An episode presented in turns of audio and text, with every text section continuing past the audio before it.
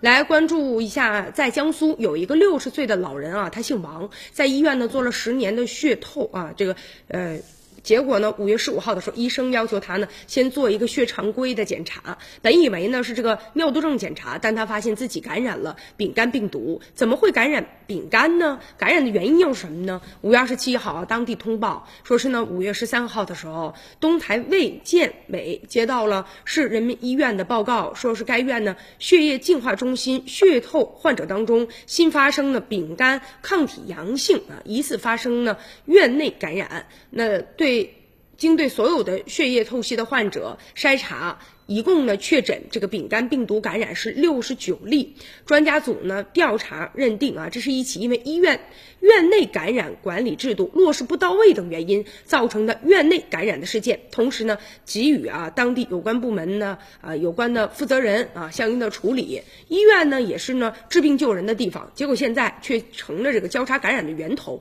让人觉得确实很唏嘘，甚至就导致六十九个患者他们密集的感染了丙肝的病毒，严重侵。犯了患者的健康的权益，也伤害了医院的公信力了，也暴露出呢医院呢感染管理巨大的漏洞了。现在调查组呢也认为，这一感染事件的主要的起因是医院呢院内感染管理不到位，但是呢并未明确啊，就是到底是哪一个环节，具体是什么原因，到底是因为谁啊而导致的这个院内的感染不？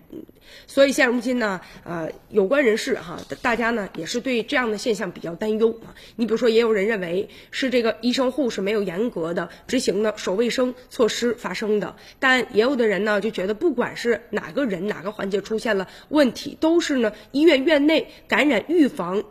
管控啊管理呢不到位所导致的最终事件的发生。所以咱们也会进一步的啊来关注这个事件。